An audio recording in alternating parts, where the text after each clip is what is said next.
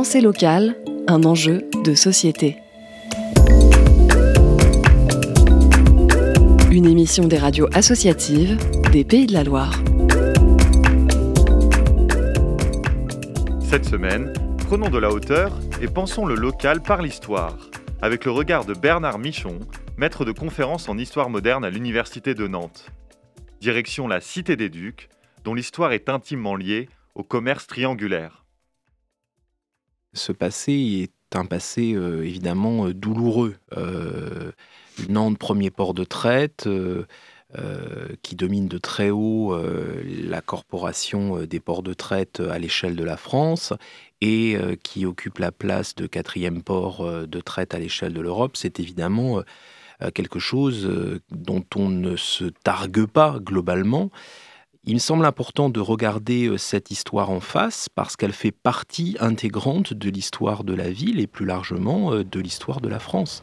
Nantes a été un port de traite, Nantes a participé activement à la mise en place de l'esclavage colonial et euh, la France, globalement, a été une nation qui a pratiqué la traite et qui a déporté des centaines de milliers de captifs africains dans ses colonies situées aux Antilles.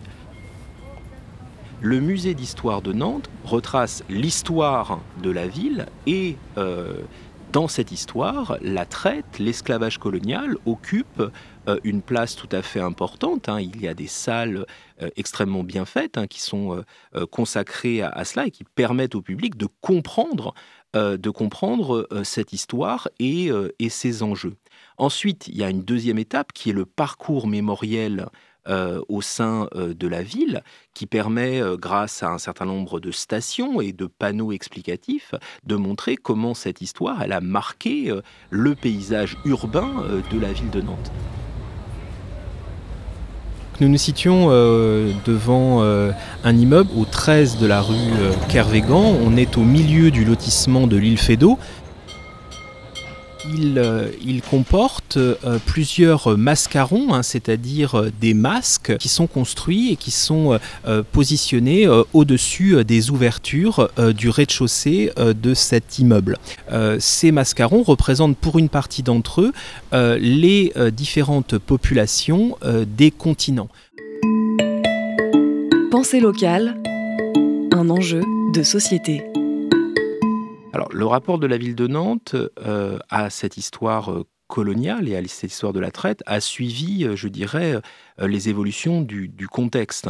Le XVIIIe siècle, hein, qui est vraiment la grande époque du port de Nantes en tant que port de traite et également en tant que port qui connaît une croissance phénoménale en lien avec le commerce colonial, cette période, elle est euh, célébrée. Elle est célébrée pendant euh, longtemps, encore au début du 19e siècle. Hein. on considère évidemment que c'est une forme d'âge d'or pour la ville à laquelle il faut revenir cette bourse des marchands, elle ouvre sur la place du commerce, actuelle place du commerce, hein, euh, qui euh, dit bien son nom, c'est-à-dire qu'elle est le cœur, elle est le centre névralgique euh, des négociations entre les différents négociants le maire de la ville en 1945 cherche justement à, reconvoquer des périodes glorieuses de l'histoire du port et de la ville, et il revient sur ce XVIIIe siècle. Alors évidemment, il n'évoque pas la traite, il n'évoque pas l'esclavage colonial, mais il évoque le XVIIIe siècle hein, comme une période euh, finalement de grande prospérité euh, pour la ville. Avec la décolonisation, euh, bien entendu, le commerce colonial devient également plus difficile à, à justifier. Et euh, si bien que euh, assez progressivement, dans la deuxième moitié du XXe siècle, on aboutit à une forme, euh, si vous voulez, d'occultation de, cette, de cette histoire, à la fois de Nantes en tant que port de traite et de Nantes en tant que port colonial.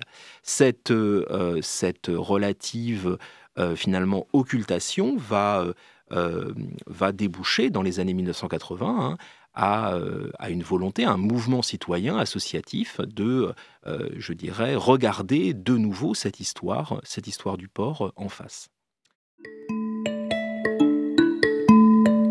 C'était Pensée locale, un enjeu de société.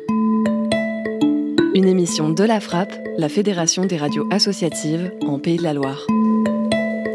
Un reportage d'Antoine Camara et Pierre Emono pour Prune.